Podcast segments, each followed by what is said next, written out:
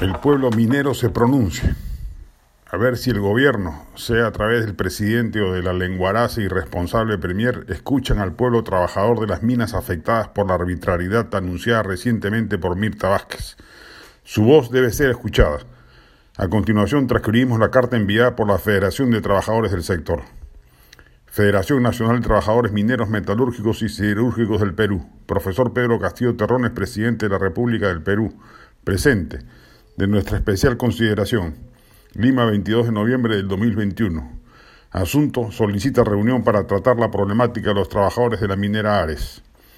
En nombre de la Federación Nacional de Trabajadores Mineros, Metalúrgicos y Siderúrgicos del Perú, debidamente representada por los dirigentes que suscriben, señalando domicilio procesal, cito en la Avenida Brasil 1130, Pueblo Libre, Lima, a usted expresamos lo siguiente. Primero, Señor presidente, hemos tomado conocimiento a través de los medios de comunicación y de la propia presidencia del Consejo de Ministros sobre un acta firmada por la primera ministra de Autoridades del Distrito de Coracora, provincia de Parinacochas, Ayacucho, donde se anuncia que no habrá ninguna ampliación para procesos de explotación y exploración, así como el cierre de las operaciones de cuatro operaciones mineras ubicadas en el sur de Ayacucho, entre las cuales se encuentran las tres bases mineras que están afiliadas a nuestra Federación Nacional, Inmaculada, Payancata y Selene.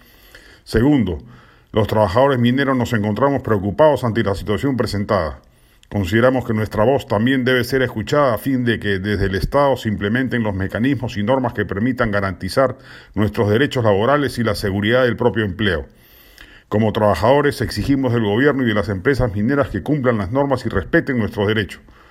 Por ello, dejamos oír que para la próxima semana estarían llegando a la ciudad de Lima los 5.000 trabajadores y sus familias que laboran en las unidades mineras afectadas en busca de diálogo y soluciones con las autoridades competentes. Tercero, señor presidente, desde la Federación exigimos se respete los derechos de nuestros compañeros.